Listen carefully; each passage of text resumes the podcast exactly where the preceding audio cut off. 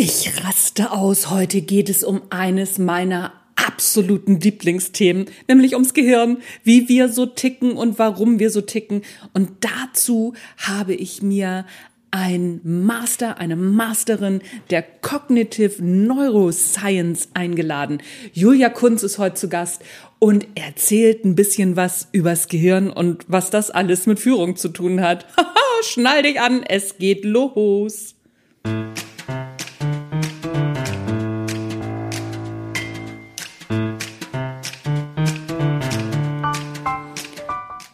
Herzlich willkommen im Natural Leadership Podcast. Hier ist Persönlichkeitsentwicklung das Zauberwort. Denn nur wer sich selbst führen kann, kann andere mitnehmen und weiß am Ende hoffentlich, wo es lang geht. Es geht nämlich nicht darum, wie man am schnellsten und effektivsten KollegInnen, MitarbeiterInnen und KundInnen über den Tisch zieht, so dass sie die Reibungswärme für Nestwärme halten. Nein, da hat doch gar keiner mehr Lust drauf heutzutage. Es geht darum zu wissen und zu erfahren und zu lernen, wer man selbst wirklich ist und zu verstehen, was Leadership am Ende tatsächlich bedeutet. Mein Name ist Anja Niekerken und es ist mir ein Fest, dass du dabei bist.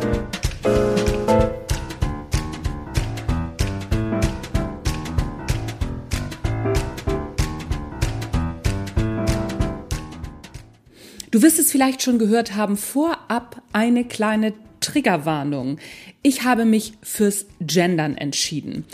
Das kann man finden, wie man will, und du musst von mir aus auch nicht gendern. Ich habe mich dazu entschlossen, weil ich bestimmte Gründe dafür hatte bzw. habe. Ich werde dazu auch irgendwann noch mal eine Podcast-Folge machen bzw. einen Blogartikel schreiben, versprochen. Wie du das hältst, ist mir naja, Schnuppe kann man jetzt nicht sagen, aber du kannst es machen, wie du willst, weil du wirst sicherlich gute Gründe dafür haben, genau wie ich. Und deswegen sieh es mir nach, ich werde gendern, wenn dir das alles überhaupt nicht gefällt und tierisch auf die Zwölf geht. Kann ich verstehen, aber dann ist das hier nicht der richtige Podcast für dich. Die gute Nachricht, es gibt ja ganz viele tolle Führungspodcasts, die du dir trotzdem anhören kannst, wo nicht gegendert wird. Also, hier wird gegendert, auf geht die wilde Fahrt. Ach so, ja genau. Und eins muss ich noch dazu sagen, ich übe noch und manchmal kriege ich es auch nicht auf die Tanne. Das ist halt so, wenn man Sachen neu lernt. Jetzt aber rein ins Interview mit der großartigen Julia Kunz. Ich habe es ja eben schon verraten. Heute im Natural Leadership Podcast die wunderbare Julia Kunz. Julia ist Brain Coach. Und zwar kam sie dazu, sie hat früher Gedächtnistraining gemacht und hat sie irgendwie gemerkt, so, ich kann mir manche Sachen auch nicht merken. Woran liegt denn das? Und hat dann nochmal ein Master of Neuroscience hinterhergelegt, um das Gehirn besser zu verstehen und um besser zu verstehen, was da so in der grauen Masse zwischen unseren Ohren Ohren vor sich geht. Und genau darüber sprechen wir jetzt. Julia, herzlich willkommen im Natural Leadership Podcast. Ja, danke. Ich freue mich, dass ich da sein kann. Ja, vielen Dank, dass, dass du dabei bist. Wir hatten ja so ein äh, bisschen äh, Probleme mit, mit der Terminfindung. Manchmal ist das halt ähm, ziemlich schwierig. Ich habe ja jetzt schon ein bisschen was über dich erzählt. Wie bist du dazu gekommen, dich mit dem Gehirn so eingehend zu befassen. Wie ist das dein Lieblingsthema geworden? Schon mal gut ausgedrückt, Lieblingsthema, ja, das ist es geworden. Ähm, ich werde tatsächlich ab und zu das mal gefragt und habe mir dann überlegt, wie kam es dazu? Und zwar, ich war lange Jahre als Gedächtnistrainerin unterwegs und ähm, hatte dann so ein, sozusagen so ein Erweckungserlebnis, wie ich das ganz gerne nenne. Ach, okay. Ja, und ich habe, ich weiß noch genau, an dem Dienstagmorgen vor paar Jahren, fünf, sechs, sieben, weiß ich nicht, ähm, hat mich jemand, ein Kunde angerufen und meinte, ja, hallo Frau Kunz, äh, schön Sie zu hören, wegen Ihres Seminars morgen in München äh, hätte ich noch ein paar Fragen. Und ich, also ich dachte mir so, ups, morgen München Seminar? Keine Ahnung, es war mir komplett entfallen. Und dass ich als Gedächtnistrainerin und okay, dieser Dienstag, der war irgendwie ein bisschen blöd für mich, aber gut, ich war ja damals schon Profi und ich habe das am Mittwoch auch wunderbar hingekriegt. Kunde hat auch nichts gemerkt und war sehr zufrieden, alles okay. Bloß danach habe ich dann reflektiert und dachte mir, wie kann das sein? Ich bin Gedächtnistrainerin und ich vergesse einen Termin. Also jetzt ja. ist es so, dass ich bei Terminen mir die schon lange nicht mehr merke, weil unser Gedächtnis einfach auch irgendwo ähm, möchte ich Stück, also manche Sachen sind dann einfach zu viel und das sind bei mir Termine und ich hatte es aber vergessen, einzutragen in den Kalender. Ja. Und da ähm, war mir dann klar geworden, dass Gedächtnis wirklich wichtig ist und ähm, schön und gut. Und mein Gedächtnis, zum Beispiel mein Kurzzeitgedächtnis, funktioniert. Sonst könnte ich jetzt die Sätze, die ich angefangen habe, gar nicht zu Ende reden. Aber ähm, ich habe da gemerkt, Gedächtnis ist nicht alles, es ist das Gehirn. Also nur wenn wir unser Gehirn gehirngerecht behandeln und so pflegen, wie es wirklich gepflegt werden möchte, dann kann es uns wirklich echt auch ein super faszinierender, toller Begleiter sein. Und mhm. all dem, was wir immer denken, oh, mein Gehirn ist blöd, ich habe ein Sieb im Hirn und im Kopf oder ich habe Alzheimer oder so, das kommt ganz oft daher, weil wir halt das nicht so behandeln, wie es behandelt werden möchte. Du merkst, ich bin schon ganz im Thema drin. Ich könnte halt schon. Ja, äh, mach ruhig weiter. Also äh, mich stört das überhaupt nicht. Ich höre dir schon gerade ganz fasziniert zu. Vor allen Dingen, weil gerade das, äh, was du gerade gesagt hast, ne, so ich habe vergessen, den Termin einzutragen. Ja, mhm. willkommen in meiner Welt. Warum passiert denn sowas? Bleiben wir doch einfach mal dabei, weil ich glaube, das passiert jedem. Ja, also genau. Also ich meine, jedem zumindest vielleicht nicht jedem mit Terminen, aber jedem passiert immer wieder irgendwie etwas zu vergessen. Also ähm, genau, um nochmal kurz die Geschichte von vorhin aufzugreifen, wieso ich mich jetzt mit dem Gehirn befasse. Ich habe dann in dem Punkt eben festgestellt, ich brauche mehr Input zum Gehirn und den habe ich mir geholt, habe mich äh, einen Master of Cognitive Neuroscience noch gemacht, also mich wirklich intensiv mit dem Gehirn beschäftigt und bin jetzt ständig in Fort-Weiterbildungen und bin immer mehr fasziniert von diesem Gehirn und äh, verstehe auch immer besser, also ich bin weit davon entfernt, jemals das Gehirn zu verstehen. Das tun auch die Wissenschaftler und Wissenschaftlerinnen ja. nicht. Man forscht ja immer noch und versucht überhaupt da mal herauszufinden, wie das überhaupt so grandios sein kann. Aber ähm, also ich verstehe zumindest so viel, dass so Dinge wie Termin vergessen oder Dinge vergessen, dass das Unachtsamkeit ist, Unaufmerksamkeit, stressbedingt. Und in diesen Situationen, da überfordern wir unser Gehirn. Wir sind zum Beispiel ähm, emotional so gefangen, weil wir Ärger hatten in, mit Mitarbeitern oder auch privat mit dem Partner, mit der Partnerin, wem auch immer, dann ist unser Gehirn im Stressmodus. Und im Stressmodus ist unser Denken verengt. Ähm, wir können sozusagen ähm, nicht mehr ganz klar denken, sondern im Gehirn läuft Stress, der Stressprozess ab sozusagen. Ja, und dann vergessen ist halt für unser Gehirn das nicht wichtig, diesen Termin in den Kalender einzutragen. Unser Gehirn versucht uns ständig am Überleben zu halten und unser Überleben zu sichern. Und dazu gehört für dieses uralte Gehirn ein Eintrag im Kalender sicher nicht dazu. Das schaut ja. darüber, wie wir irgendwie wieder in eine Stimmung kommen, dass wir mit dem Mitarbeiter gut sprechen können. Ja, ja, ja, Stress. Ähm, ich habe immer so diesen, diesen Spruch, Stress macht doof. Ne? Also ja, das genau, sehr super plastisch ausgedrückt. Ich liebe solche Sätze, genau. Ähm, Stress macht doof, genau. In dem Sinn, dass wir einfach unser präfrontaler Kortex, für die, die Fachbegriffe mögen, da wo die Ratio, dass die Vernunft ist und so weiter, der ist dann quasi eingeengt im Stress. Und die sind ja. dann fokussiert auf Fight, Flight or Freeze. Mhm. Also was tun wir jetzt? Wie kommen wir aus dieser Situation gut wieder raus, dass wir überleben? Und wie gesagt, ähm, Termine gehören da nicht dazu oder auch Namen gehören da nicht dazu oder solche Sachen, die wir in unserer Gesellschaft für wichtig halten, aber was unser Gehirn noch nicht weiß. Das ist halt einfach ja. noch in der Schweiz ja, ja. sozusagen. Welche Hirnfunktion, also ne, wenn wir uns das mal so angucken, wir haben ja Stress einmal schon gestreift, kommen wir bestimmt gleich nochmal drauf zurück, also ne, wofür Stress auch da ist und ne, so dass die wenigsten das ja tatsächlich wissen, auch die wenigsten Führungskräfte, wo ich immer denke, so, ihr, da, also das müsst ihr auf jeden Fall wissen, was passiert, wenn, wenn ihr gestresst seid. Aber welche, ähm, abgesehen davon, welche Hirnfunktionen werden deiner Ansicht nach maßlos überschätzt, im Allgemeinen und vielleicht auch speziell in Richtung Führung? Ja, also bleiben wir im präfrontalen Kortex, bleiben wir bei der Ratio, bei der ja. Vernunft. Also gerade Führungskräfte, die denken ja, sie sind so vernünftig. Und wenn sie mit, hast du vielleicht auch schon gehört, oder? Ja, ja, klar. Und wenn sie ihren Mitarbeitenden dann ihre, die, ihre Sicht der Dinge darlegen, warum etwas so und so getan werden muss und der Mitarbeiter tut es aber nicht, dann ist es eben oft für die Führungskräfte so, dass der Mitarbeiter, mal pauschal gesagt, überspitzt gesagt, doof ist. Der hat's halt, der kapiert's halt nicht. Mhm. Aber also wenn ich etwas aus dieser jahrelangen Entwicklung mit Gehirn rausfiltern sollte, was so meine größte Erkenntnis war, dann ist es die, dass es am Ende des Tages immer um Emotionen geht. Mhm. Das heißt, unser limbisches System, unser emotionales Zentrum ist immer, immer aktiv. Und das bedeutet jetzt, wenn ich eine, also nehmen wir was ganz Neutrales oder angeblich Objektives, Bilanz, Bilanz interpretieren, Bilanz lesen. Da könnte man ja meinen, naja, es ist logisch, Zahlen, Daten, Fakten, alles klar. Aber ein Steuerberater, der jemand seinen Mandanten in Bilanzen berät oder mit ihm Strategie bespricht, der der interpretiert diese Bilanz anders, ob jetzt das Unternehmen, ähm, ob da über Nachfolge ähm, gesprochen wird, ob man expandieren will, ob man was auch immer, welche Ausrichtung, welches Ziel man hat. Und je nachdem ist natürlich das Ergebnis dieser Bilanz anders. Und da sind wir bei den Emotionen. Denn das, was dann der Steuerberater oder auch der Unternehmer, die Unternehmerin am Schluss beschließt, das ist das, wo unser Gehirn, das limbische System ganz automatisch mitmischt und sagt, okay, ja, da habe ich schon mal was gehört, bei dem Unternehmen ist es gut gegangen, das machen wir so und so. Ähm, und da sind Emotionen, sind ganz starke Emotionen drin, weil dieses, ja, dieses, diese Erfahrung, das ist nichts anderes als Emotion. Und genauso wie ich mit einem Mitarbeiter oder mit einer Mitarbeiterin spreche, auch da ist es im Endeffekt Emotion, weil ich mir überlege, wie mache ich das und dann bewerte ich. Und das mhm. heißt, ähm, diese Ratio, diese angeblich, die ist schon auch wichtig und damit können wir auch viel gut machen.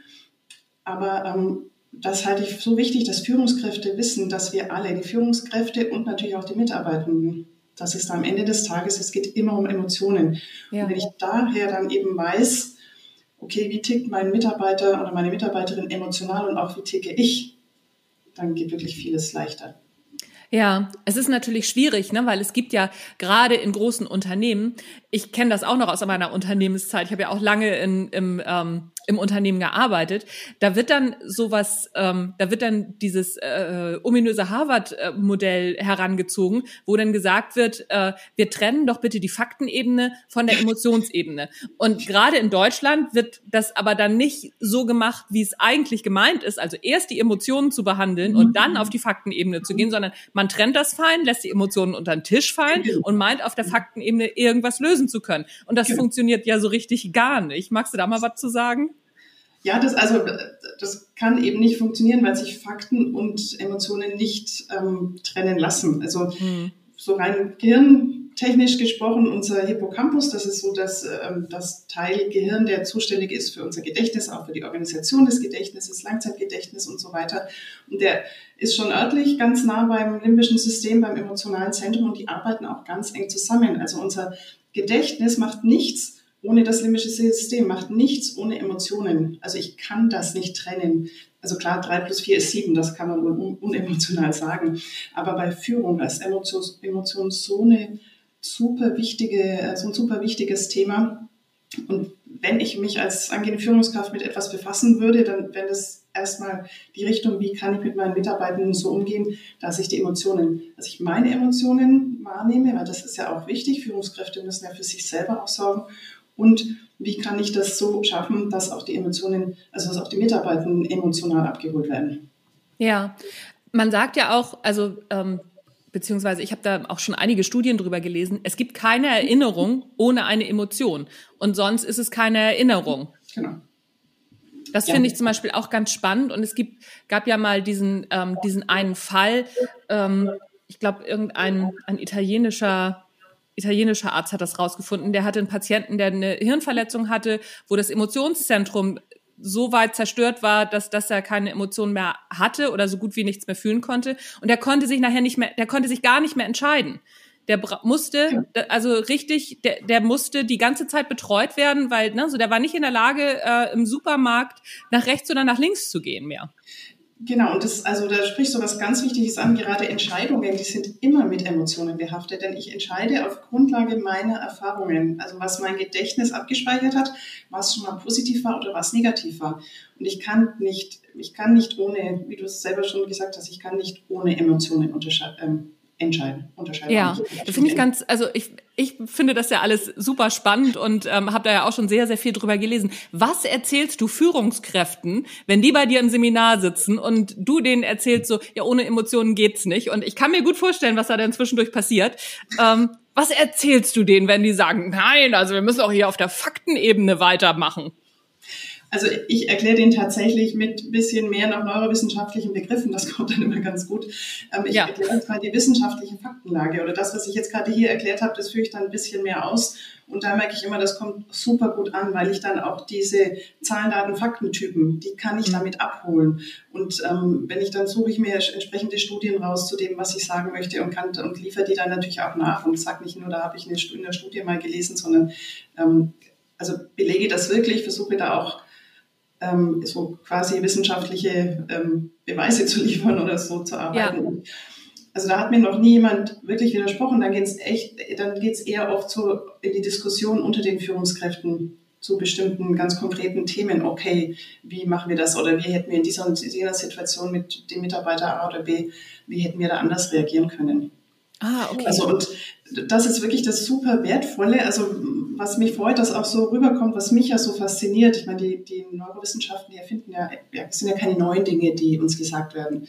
Aber ja. wir können einfach Sachen, die wir schon immer machen, die wir intuitiv auch richtig und gut machen, die können wir jetzt begründen. Und damit kann ich eben, also gerade Führungskräfte, die oft so auf Zahlen, Daten, Fakten getrimmt sind, die kann ich damit abholen. Und da kann ich eben auch gut argumentieren, warum es wichtig ist, sich auch mal vom Mitarbeiter kurz anzuhören, was jetzt gerade, dass die Katze krank ist oder irgend sowas. Ja. Das ja, wir haben ja eben darüber gesprochen, ähm, welche, also was überschätzt wird, also die Ratio. Was wird denn unterschätzt? Also was, was, was wird denn komplett unterschätzt? Du sagtest ja eben schon, ja, so was, was, was die Gefühle anbelangt ich weiß jetzt nicht, ob das deine Antwort wäre, aber was, was, was, was an den Hirnfunktionen wird, wird systematisch unterschätzt? Was können wir denn besonders gut? Also wir können besonders gut ähm, Bauchentscheidungen treffen. Und das Ach, okay. wird, also das ist ja überhaupt nicht en vogue. Nee, so gar nicht, ne? Also nee, so, das wird ja auch wird ja auch eher oder also ich muss auch ganz ehrlich sagen, wenn wenn zu mir irgendjemand kommt und sagt so, ach ja, das habe ich aus dem Bauch raus entschieden, dann denke ich auch immer so, oh, pff, also, und da, du hättest es vermutlich nachher sowieso gefragt, aber ich ziehe das mal vor. Ich lese ja. gerade zum wiederholten Mal ein Buch von Professor Gerd Gigerenzer, ja. den ich extrem empfehlen kann. Ähm, und sein Buch, sein, eines seiner Standardwerke, Risiko. Wie Risiko, ja, ja, ja. Und dieses Buch, das ist für mich, also das muss die Pflichtlektüre einer jeden Führungskraft sein. Also ja. Ich finde, eigentlich muss es in den Schulen gelesen werden. Also ich werde es auch meinen fast erwachsenen Kindern geben. Ich habe schon dem, meinem 16-Jährigen gestern gesagt, hier, ich lese ein Buch so und so und so und der war sogar ganz interessiert. Ähm, weil ja. ja, weil da geht es eben darum, also zum einen natürlich, wie man ähm, Entscheidungen trifft aufgrund von Parametern, die mir gesagt werden, Prozentzahlen und so weiter, aber eben wie gut und wichtig diese Heuristiken sind, also diese Bauchentscheidungen. Mhm. Und ähm, Bauchentscheidung ist ja nichts anderes, als dass ich, dass mein Gehirn auch da aufs Gedächtnis zurückgreift und sagt, okay, habe ich das schon mal erfahren, gut, schlecht da bin ich aber oft schneller und es gibt auch Studien, also wenn du magst, suche ich dir die konkrete raus, ich kann es jetzt nicht nennen aus dem Kopf, ähm, die auch sagen, dass wir da sehr, also in zum hohen Prozentsatz wirklich auch richtig liegen, dass diese Entscheidungen oft richtiger und besser sind als die anderen, wenn ich dauernd auf Zahlen, Daten, Fakten warte. Vor allem, es gibt dann auch Menschen, die sammeln Zahlen, Daten, Fakten und kommen gar nicht zum Entscheiden. Ja. Weil sie halt denken, nee, ich brauche noch was und das muss abgesichert sein und so weiter. Ähm, also das wird mit Sicherheit ähm, total unterschätzt, diese Risikobeurteilung, Bauchgefühl, Intuition. Das mhm. ist ähm, ich, eine extrem wichtige Sache und darum, äh, deswegen ja, bin ich auch froh, dass du mir das Plattform gibst, auch nochmal auf dieses Buch hinzuweisen. Ja, also ähm, ich finde das Buch auch wahnsinnig gut. Ne? So auch, dass wir, dass wir, äh, da steht ja auch drin, dass wir gar nicht in der Lage sind, ähm, bestimmte, ja gerade prozentuale, ne, so äh, Prozentzahlen wirklich richtig zu interpretieren, ne, so welche Risiken denn wirklich groß sind. Und er stellt da ähm, die Prozentzahlen gegen gegen die wirklichen, ähm, also so gegen die wirkliche Masse, die dann also aus aus denen die Prozentzahlen errechnet worden sind. Und ich stand dann auch zwischen oder ich saß dann auch da, als ich das gelesen habe und dachte, als ich die Prozentzahl gesehen habe, na ja, also das Risiko ist ja schon hoch, ne? Und dann hat er die hat er das nebeneinander äh, gestellt, die tatsächlichen Zahlen, wo ich dann dachte, Ach so. Und darum genau, wird jetzt so ein um, um eine hundertprozentige Steigerung von dem Risiko von 0,1 auf 0,2 Prozent. Und ähm, man ja. hat hundertprozentige Steigerung super gefährlich. Ja. Und wenn man das sieht von 0,1 auf 0,2, klar, das sind 100 Prozent, aber es ist immer noch vernachlässigbar. Ja, ja, ja, ja, oder auch auch bestimmte auch bestimmte Krankheitsrisiken, ne? so wo ja auch sehr viel, mhm. ähm, also wo, wo wir sehr risikoaffin auch sind auf einmal, ne? so und dann wenn wenn die die ähm, die, die absoluten Zahlen da stehen, dann denkt man, äh, so schlimm ist das doch jetzt gar nicht. Ja. Ganz interessant. Und was ich da sehr schätze, da, und das sind wir wieder bei den Emotionen, weil da kommt auch immer mit rein, dass gerade in seinem Buch beschreibt er das auch so, ähm, dass, dass man so diese Nebeneffekte, er schreibt ja von Mammographie oder ja, ja. oder sowas, dass eine Frau, die dann aufgrund von Prozentzahlen abtreiben lässt, dass das noch für persönlichen furchtbaren Schaden anrichtet bei dieser Frau bei, und bei ihrem Partner oder was bei dieser Entscheidung. Und ja. das finde ich eben so wichtig. Das gibt so ein ganzes ja, ja, ja, das stimmt. Also das ja, ja, das stimmt. Also ein sehr, ein sehr gutes Buch, kommen wir nachher bestimmt nochmal drauf zurück. da gehe ich von aus. Lass uns mal auf die aktuelle ähm, Situation so ein bisschen eingehen. Wir haben ja durch, äh, durch Corona sehr viel Homeoffice jetzt und ähm, hat sich ja auch einiges auch zum Positiven getan, ne? weil ich kann mich, ich kann mich daran erinnern, ich wollte immer Homeoffice machen, durfte aber nicht, weil ich ähm, so, so, so Kontrollfreaks äh, um mich herum sitzen hatte, die gedacht haben, ja, wenn sie zu Hause ist, dann arbeitet sie nicht. Jetzt kippt das auch tatsächlich auch in die andere Richtung. Jetzt arbeiten die Leute zu Hause zu viel, auch weil sie ein schlechtes Gewissen haben. Was, was hat unser, unser Gehirn damit zu tun und wie können wir, können wir sowas besser in den Griff kriegen? Hast du da Vorschläge und Ideen zu bestimmt? Ja, also da gibt es ganz viel zu sagen zum Thema Homeoffice und, und Online-Meetings und so weiter. Ähm, es, vieles wird immer wieder gesagt und ich sage es trotzdem nochmal, weil es so wichtig ist. Also das eine ist tatsächlich, unser Gehirn braucht eine Struktur. Wir brauchen eine Struktur beim Denken. Also das wirst du vermutlich auch in deinem Buchschreibe-Podcasts und sowas äh, sagen, dass wir, ja. wenn wir eine gewisse Struktur haben, dann können wir einfach besser daran unsere Kreativität entwickeln. Und so braucht unser Gehirn auch eine Struktur, gerade zu Hause im Homeoffice, dass man wirklich sagt, okay, dann fängt meine Arbeitszeit an und ich gebe meinem Gehirn auch ein Zeichen, indem ich eben Berufskleidung anziehe und nicht in der berühmten Jogginghose, die jetzt ja so überstrapaziert wurde, da in diesen ganzen weiter, äh, mich nicht da ins in Videocall setze, sondern dass ich da eben diese Struktur mache und ähm, dass ich weiß, okay, wenn ich meine die Glücklichen, die ein eigenes Büro haben zu Hause, wenn ich da diese Türe zumache oder wenn ich am Küchentisch arbeiten muss im Homeoffice, dass ich da irgendein Zeichen setze. Und wenn dieses Zeichen, dieses, weiß nicht, Teil auf dem Tisch steht, dann ist hier Homeoffice. Also dass wir da wirklich, das ist das Wichtige, ähm, dass wir uns diese Struktur geben und dass wir auch eben dann zur Mittagspause, abends und so weiter wirklich sagen, okay, jetzt ist Pause. Und das ist zum Beispiel ein ganz guter Tipp, finde ich, den ich auch mal gelesen habe. Bevor ich mich morgens an den Schreibtisch setze, ist es gut, mal eine Runde um den Block zu gehen, um diesen Weg ins Büro zu simulieren. In meinem Gehirn ah, zu sagen, okay, ich laufe jetzt in mein Büro. Ja. Das ist noch dazu super gut, weil eines der wichtigsten Dinge für das Gehirn ist Bewegung. Also da habe ich gleich einen super ähm, Tag und das kann ich natürlich auch mittags machen und abends. Also das ist schon mal ganz wichtig. Und ähm, ja, und zum Thema äh, also Videocalls und so weiter, da gibt es eben ganz viel zu sagen, weil wir auch alle merken, wie sehr uns diese Videocalls anstrengen. Ja. Also es haben ja viele, also ich kriege das immer wieder bestätigt, die haben von 8 bis 10, von 10 bis 11, von 11 bis 1, 1 bis 2, 2 bis 3 und 3 bis 5 Videocalls. Ohne Pause, die gehen nicht mal mehr auf die Toilette so ungefähr, geschweige denn Mittagspause oder irgendwas. Und abends wundern sie sich dann, dass sie nach sieben Videocalls nicht mehr wissen, was im ersten war. Mhm. Das ist ganz logisch.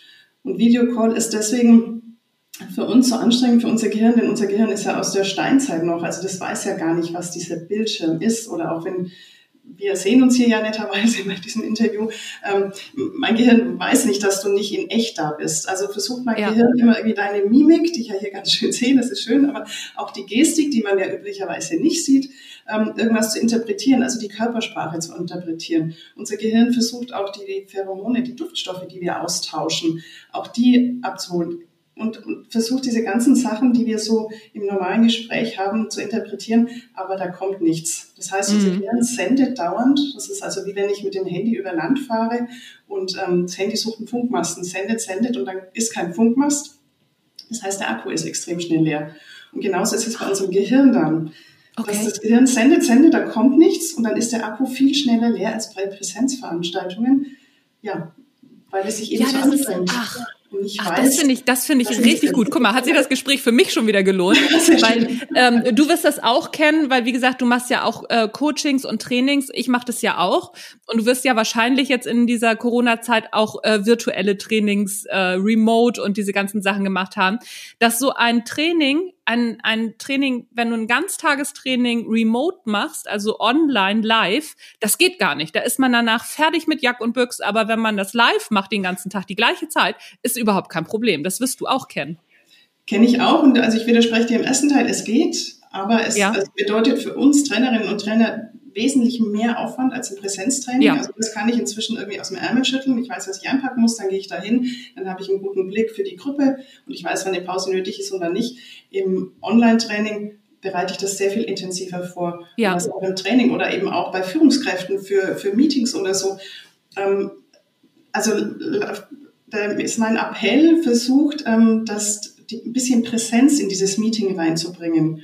Mhm. Da sind wir auch natürlich ähm, immer noch beim Gehirn. Wir, und jedes Gehirn tickt ja anders. Wir sind alle anders. Also warum denn nicht mal vor sagen, das Meeting fängt um 9.05 Uhr an. Ich sage gleich noch, warum 9.05 Uhr.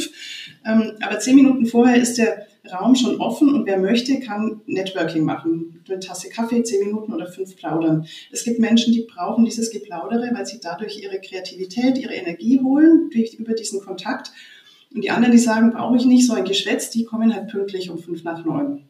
Mhm. Also das war mal so eine Möglichkeit, so dieses bei der Tasse Kaffee vorher, dieses kurze Geplaudere, da versuchen mit reinzuholen. Es ist natürlich trotzdem nie 100 Prozent das Gleiche, kann es auch nicht sein. Und ich finde die Frage auch nicht zulässig, so irgendwie, ja, das mhm. ist aber viel blöder, weil wenn wir Zeiten von Lockdown keine Alternative haben, dann sage ich immer, wunderbar, dann machen wir das Beste draus. Man kann auch Online-Meeting einigermaßen gehirngerecht machen. Ja, auch das finde ich, das finde ich eine super Idee, vorher den Raum zu öffnen, mhm. damit man zusammen Kaffee trinken kann. Das ist auf jeden Fall echt schon mal so ein, so ein Takeaway. Auf die Idee wäre ich jetzt vorher auch gar nicht gekommen. Cool, ja, guck mal, hat sich schon wieder gelohnt. Super. Hast du noch einen Tipp? Noch so einen, bitte. Also, genau, der nächste Tipp ist nämlich der, warum ich sagte 9.05 Uhr, wobei beim ersten Meeting des Tages ist es noch nicht so schlimm. Es gibt inzwischen Unternehmen, das hat sich auch schon rumgesprochen, die sagen, ein Online-Meeting muss immer um fünf nach anfangen oder darf spätestens um fünf vor aufhören zu krummen Zeiten um die Möglichkeit zu geben, dass ich in diesen fünf oder zehn Minuten, die ich dann Pause habe vor dem nächsten Meeting, dass ich da kurz mal aufstehen kann, dass ich in Ruhe auf die Toilette gehen kann, dass ich mir einen Kaffee holen kann, ah. dass ich da auch wieder dieses so tue, wie wenn ich früher, also wir sind ja, hatten ja auch viele Meetings, ein Meeting nach dem anderen, aber ich bin wenigstens oft noch von einem Besprechungsraum in den anderen gegangen. Und das fällt ja. jetzt auch weg. Ah. Das bedeutet, wenn, also wenn ich überhaupt keine Zeit habe, es gibt ja auch viele, die sagen, ja, ich muss jetzt ich muss jetzt raus, sorry, ich muss schon zum nächsten Meeting. Das ist gehirntechnisch ein totales No-Go. Das tut uns allen nicht gut. Und diese ja. Zeit, wenn ich sage, oh, dann habe ich aber fünf Minuten weniger Zeit für das Meeting oder zehn, also die haben wir, wenn man, sind wir beim Thema Meetingregeln und so weiter. Ja, ja, ja, ja, ja, ja. Meetingregeln ist noch was ganz genau. anderes, ja. Aber wenn ich ein gutes, stringentes Meeting mache, dann bin ich da auch, dann brauche ich diese fünf Minuten nicht. Und die habe ich total ähm, wieder eingespart, weil wir halt motivierter sind, weil wir mal kurz uns bewegen konnten. Ach, coole. Das ist das zweite Takeaway. Also krumme ja, Zeiten ja, machen. Sehr ähm, und, also und auch das mir bei den Emotionen, ich würde es nicht unterschätzen, gerade als Führungskraft, was das emotional bei meinen Mitarbeitenden ausmacht, weil ich damit zeige, Leute, ich denke an euch. Ich nehme euch wahr als Personen und ich nehme eure Bedürfnisse wahr und ich, ich kümmere mich sozusagen finde es manchmal ein bisschen unbeliebter Begriff, aber ich, das ist ja auch so eine, ja, ich muss ja schauen, dass es meinen Mitarbeitern gut geht und das ist so ein kleines Mosaikstein, zu zeigen, ja, ich habe, ich zeige euch meine Wertschätzung für euch, für eure Arbeit. Machen wir diese Pause, krummen Pausen, mhm. natürlich auch in der Hoffnung, dass die Leute dann auch tatsächlich irgendwie aufstehen, mal kurz sich die Beine vertreten. Man kriegt nie 100 Prozent der Menschen, aber viele werden es dankbar annehmen. Nee, klar, also so, ich sag mal, wenn, aber das Angebot muss einfach gemacht werden, ne? So ein Angebot annehmen, also Angebote machen, das ist ja meine, also meine Verantwortung als Führungskraft. Angebot annehmen, das ist die Verantwortung äh, der Mitarbeitenden, ne? Also da ja, haben ja beide. Das stimmt, aber auch das Vorleben als Führungskraft. Ja. Also wenn ich dann als Führungskraft in diesen zehn Minuten E-Mails raushaue, die meine Mitarbeitenden dann beantworten sollen, dann kann ich es auch sein lassen. Also. Ja, ja, ja, ja, das äh, auf jeden Fall. Also Vorbild, Vorbildfunktion, überhaupt keine Frage. Was, ähm, also gerade auch so in diesen, diesen Corona-Zeiten, das sind ja auch gerade ganz extreme Zeiten der Unsicherheit, sag ich mal. Ne? So, weil viele, viele Unternehmen ähm, hatten Umsatzeinbußen und man weiß nicht, wie es weitergeht. Wann kommt man wieder zurück ins Büro? Was ist denn nun? Und ne, so kann ich doch Karriere machen. Es geht ja ein, ein wahnsinniges Fass auf, dadurch, dass jetzt alles anders ist. Und anders ist ja immer erstmal Unsicherheit, weil wir es nicht kennen, weil wir es nicht gewohnt sind. Was hast du da für Tipps? Wie, wie kann man damit umgehen? Ja, super wichtiges Thema. Bin ich froh, dass du das ansprichst, weil Unsicherheit bedeutet im Gehirn Stress. Mhm. Thema Stress, das ist immer Stress. Unser Gehirn mag es am liebsten sicher, dass es halt weiß, uns passiert nichts und wir, unser Überleben ist gesichert. Was hier wirklich, in, also in Zeiten der Unsicherheit als Führungskraft hilft, das ist Kommunikation. es ist so ein, sagt sich so einfach, ich finde, Kommunikation ist eines der schwierigsten Dinge, die wir überhaupt haben, ähm, beruflich und auch privat. Aber eine klare und eindeutige Kommunikation und auch dieses wirklich viel kommunizieren und jetzt besonders viel kommunizieren mit meinen Mitarbeitenden in Kontakt bleiben, auch wirklich auf auf so, so private, also was ist private, auf menschlicher Ebene mal zu sagen, okay, lieber Mitarbeiter, liebe Mitarbeiterin, wie geht es dir? Du wirkst gestresst oder kommst du zurecht? Was auch mhm. immer. Also ganz bewusst als Führungskraft noch mehr als sonst ähm, in Kontakt bleiben. Ja. Ähm, also gerade eben in unsicheren Zeiten eine Struktur vorgeben, mhm. ähm, Ziele klar formulieren, damit eben, also manche Mitarbeitenden brauchen das ja eben mehr als sonst diesen, diesen Handlungsrahmen, dass der sich sicher fühlen kann und weiß, okay, es ist alles ja. gerade unsicher, die ganze Welt geht unter, aber hier habe ich meine Sicherheit, hier weiß ich, wo ich lang gehen muss. Ja. Und ja, ja, das ist, ähm, ja. was wollte ich denn gerade fragen? Ah, genau. Ähm, aber wenn du sagst, mehr kommunizieren, Du meinst damit nicht mehr E-Mails schreiben, oder? nee, ich, ich, möchte das auf jeden Fall mal betonen, ja, weil ich weiß genau, was da draußen passiert. In dem Moment, wo wir Trainerinnen und Trainer losgehen und sagen, mehr kommunizieren, hauen die einfach mehr E-Mails raus und ach ja, ich muss das ja nochmal eben machen, dann hau ich schnell eine E-Mail raus. Das ja. meinen wir damit nicht, oder? Ja, genau, da sind wir uns sehr einig, liebe Anja, genau. Das meinen wir nicht. Wir meinen tatsächlich das Gespräch, das auf menschlicher Ebene. Und da komme ich wieder zurück zu diesem Vorschlag, vor dem Meeting sagen, okay, zehn Minuten vorher ist dieser Meetingraum offen. Und wenn, und das ist wirklich Gold wert, wenn dann auch die Führungskraft dazukommt und sagt, okay, ich plaudere jetzt mit. Business machen wir in zehn Minuten. Jetzt geht es erstmal darum, wenn die Führungskraft vielleicht selber auch erzählt, dass sie gerade genervt ist oder auch die Katze krank ist. Entschuldigung, dass ich da um die Katze erwähne. Ja, äh, genau. ist bei mir ja, ja äh, relativ. Sie manchmal den, den Katzenschwanz, genau. ähm, ja, also genau, darum geht es, um diese Kommunikation auf persönlicher Ebene. Denn wenn Menschen gestresst sind, wenn sie Angst haben, diese Unsicherheit, die lähmt dann eben wieder diesen schon erwähnten präfrontalen Kortex, die Ratio, auch Vernunft und so weiter. Ähm, und, und dann, ist, dann läuft eben dieses Stressprogramm und dann kann ich auch nicht mehr richtig arbeiten. Ich bin nicht motiviert, ich bin nicht Kreativität. Also Stress ist Kreativitätskiller Nummer eins.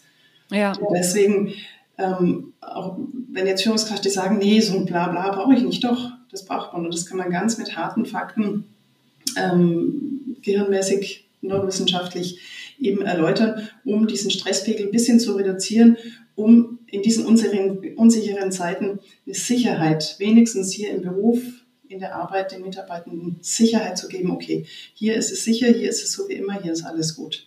Ja, also das finde ich ganz, also finde ich, so, fand ich ja sowieso schon die, den, den Megatipp ähm, vorher, ne, so diese, diese fünf bis zehn Minuten vorher mhm. ähm, im Meetingraum zu sein. Für mich wäre sofort, okay, Führungskraft muss da mit rein, also ne, so, so regelmäßig wie möglich. Und ähm, was, was gibt es noch für eine Möglichkeit, wo, wo, wo Führungskräfte sagen können, okay, weil ich habe eben rausgehört, dass du gesagt hast, ja, so Sicherheit bieten, also so und vor allen Dingen so so Planken bieten. Wir haben ja das ähm, das das ominöse äh, Wochen wöchentliche Meeting, ne, Status-Meetings, sowas wird ja gerne gemacht. Hast du noch eine andere Idee, was man außer, außerhalb machen können, weil äh, kann, weil so Status-Meetings habe ich die Erfahrung gemacht, dass die verhältnismäßig wenig bringen, weder an Sicherheit noch an Austausch. Ja, weil sie nicht gut gemacht werden und nicht gut vorbereitet sind.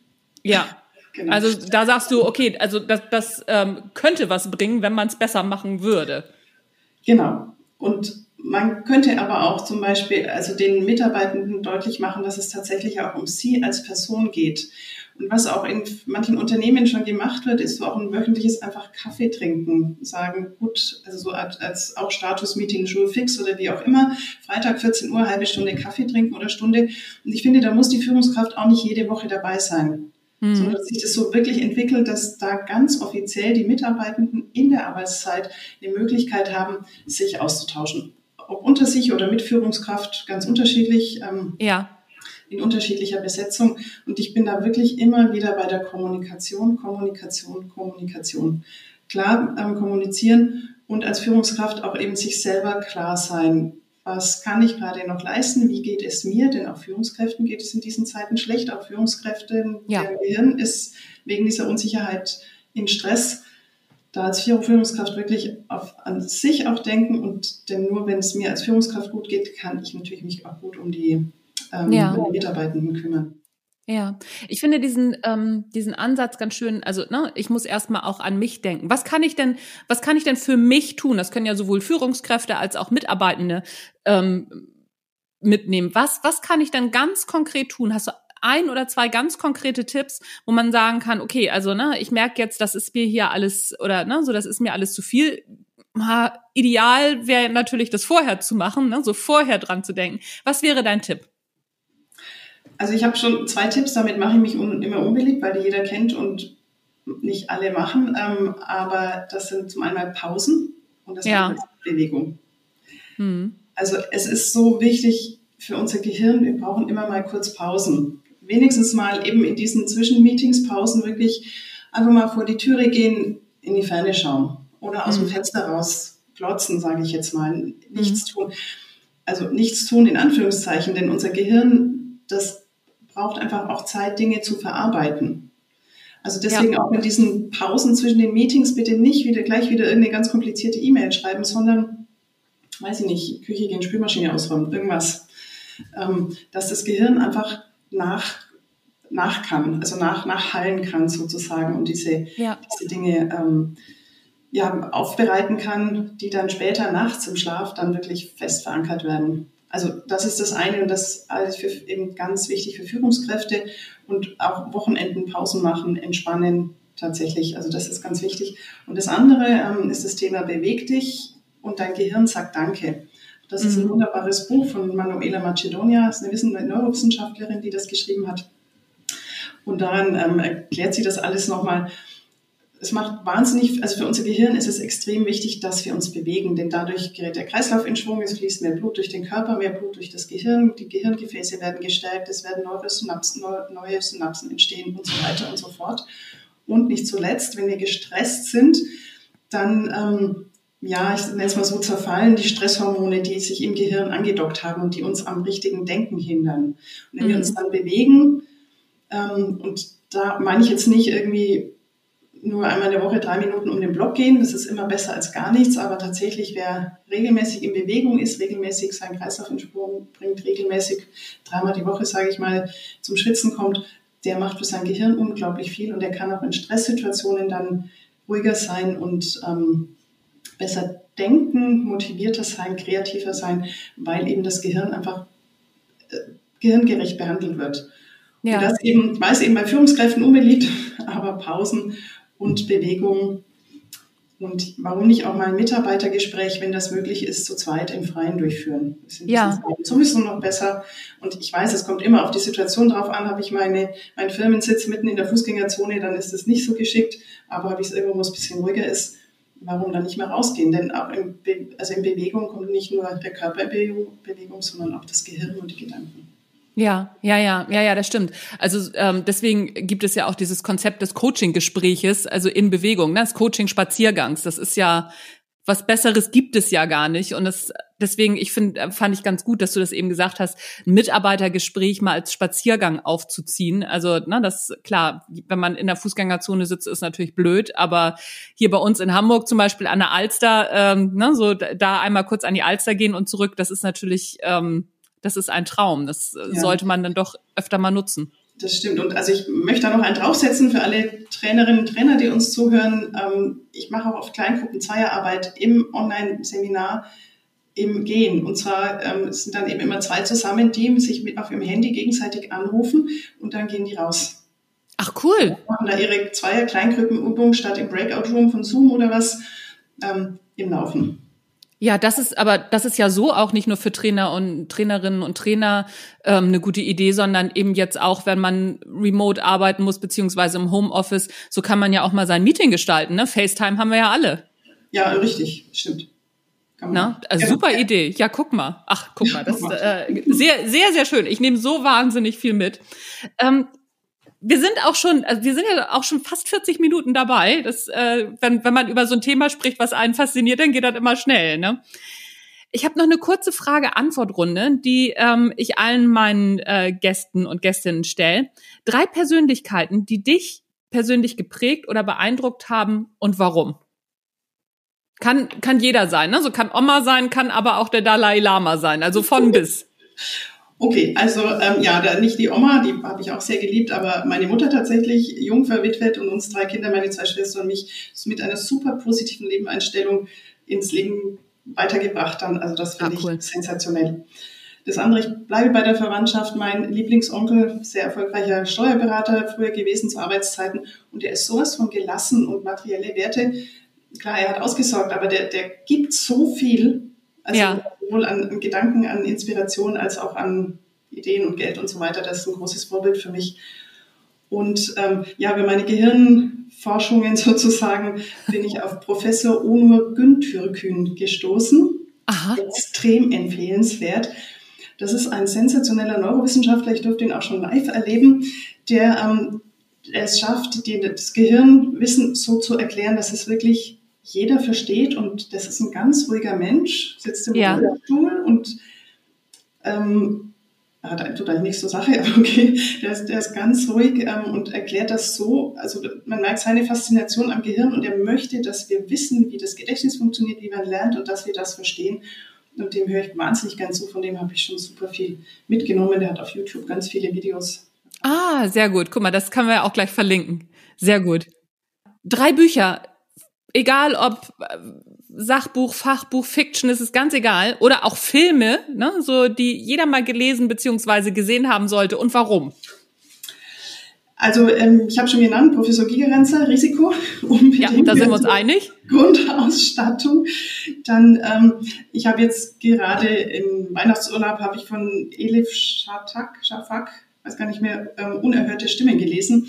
Das war mhm. eines der Bücher, die mich in eine Welt entführen, in die ich Gott sei Dank nie reingeraten werde, gehe ich mal davon aus und auch noch nie war. Es geht um eine Prostituierte in Istanbul und ihren Freundeskreis in ganz schrecklichen Verhältnissen. Und also zum einen faszinieren mich Bücher, weil die mich eben entführen in Welten, die ich sonst nicht kennen würde. Ja. Diese Freundesgruppe, was die mit aus ihrem Leben machen, das ist so fantastisch. Und der Plot des Buches ist sehr spannend, weil diese Prostituierte wird ermordet am Anfang des Buches. Und sie schreibt dann noch, sie weiß, oh, jetzt wurde ich ermordet, Mist, und dann beginnt dieses Buch. Ach cool, ja. Sensationell. Ähm, äh, und als drittes Buch, dann, ja, als, das war zu Studienzeiten schon lange her, Die Verlobten von ähm, äh, von Verga. Das ist eines der Standardwerke der italienischen Literatur. Ich habe das damals auch auf Italienisch gelesen. Das macht es noch authentischer. So eine Art, ein ja, historischer Roman sozusagen, wenn man das, das gab es da noch nicht, das Genre, aber ähm, das beschreibt eben die Zeit der äh, italienische Geschichte kurz vor der Einigung Italiens anhand der, so eines, jungen verlobten Paares.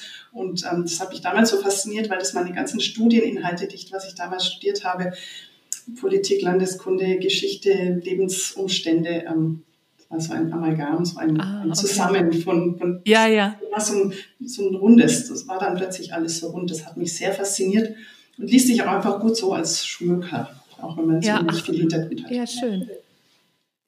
Und die letzte Frage ist eine Frage, die dir ähm, noch nie jemand gestellt hat, aber die du schon immer mal gerne beantworten würdest, weil ne, so wir, uns werden ja immer so viele Fragen gestellt, meistens zu unserem Fachgebiet, und dann ich habe auch so ein zwei Fragen und denke immer so, wieso werde ich denn das nicht gefragt? ähm, ja, das hat eigentlich auch indirekt mit meinem Fachgebiet zu tun. Ich würde so gerne ab und zu mal gefragt werden, sag mir Julia, kannst du mir mal ein Gedicht aufsagen? Also ich lerne, ich, ich lerne, gerne Gedichte auswendig. Ich finde das toll. Also ich, ich ja.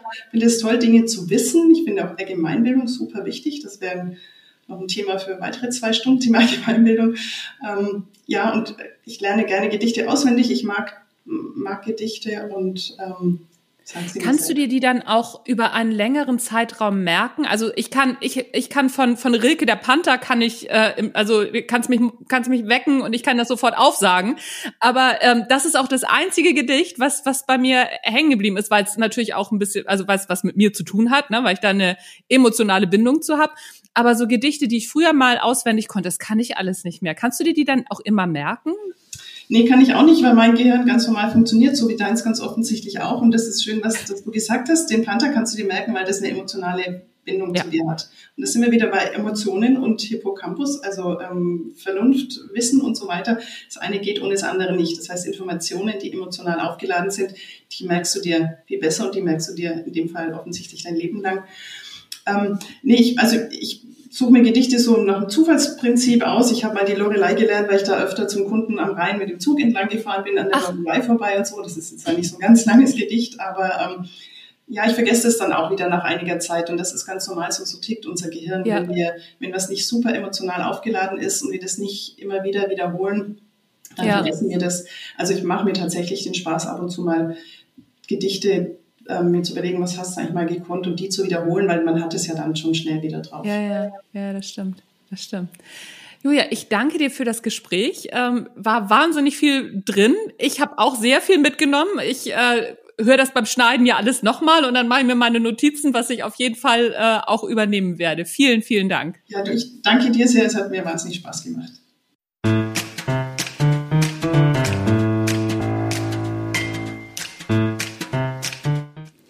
Ja, ich hoffe, es hat dir genauso viel Spaß gemacht wie der Julia und mir. Bei der Julia war leider ein bisschen viel Hall drauf. Das hat man manchmal, wenn man online aufnimmt. Ich hoffe, du hast trotzdem viel mitnehmen können aus diesem Gespräch, gerade über unser Hirn und wie wir denn so ticken und was man so machen könnte, gerade in der heutigen Zeit, wo wir so viel remote arbeiten. Das soll's von mir gewesen sein. Ich habe noch einen kleinen Hinweis für dich, denn es gibt von mir das Buch Perspektivwechsel. Das ist ein kleines Natural Leadership Buch. Da habe ich Blogartikel rund ums Thema Natural Leadership für dich zusammengefasst und das kannst du dir für 0 Euro, tatsächlich für 0 Euro, keine versteckten Kosten, außer deiner E-Mail-Adresse. Es kostet dich deine E-Mail-Adresse. Dafür kannst du es runterladen. In den Show Notes kannst du das Ganze finden. Da habe ich es dir verlinkt. Wenn du keine Shownotes hast, weil du es weiß ich nicht wo hörst und es da keine Shownotes gibt, dann schau einfach auf meiner Homepage www.anjaniekerken.de, geh auf Natural Leadership Academy und da findest du das Buch einfach einmal durchklicken und dann kannst du es dir gleich runterladen und ein bisschen was über Natural Leadership lesen, wenn du denn Lust hast. So, das war's jetzt tatsächlich von mir. Die verrückte Frau ist raus für heute. Mein Name ist Anja Niekerken, du hast den Natural Leadership Podcast gehört. Tschüss, bis zum nächsten Mal.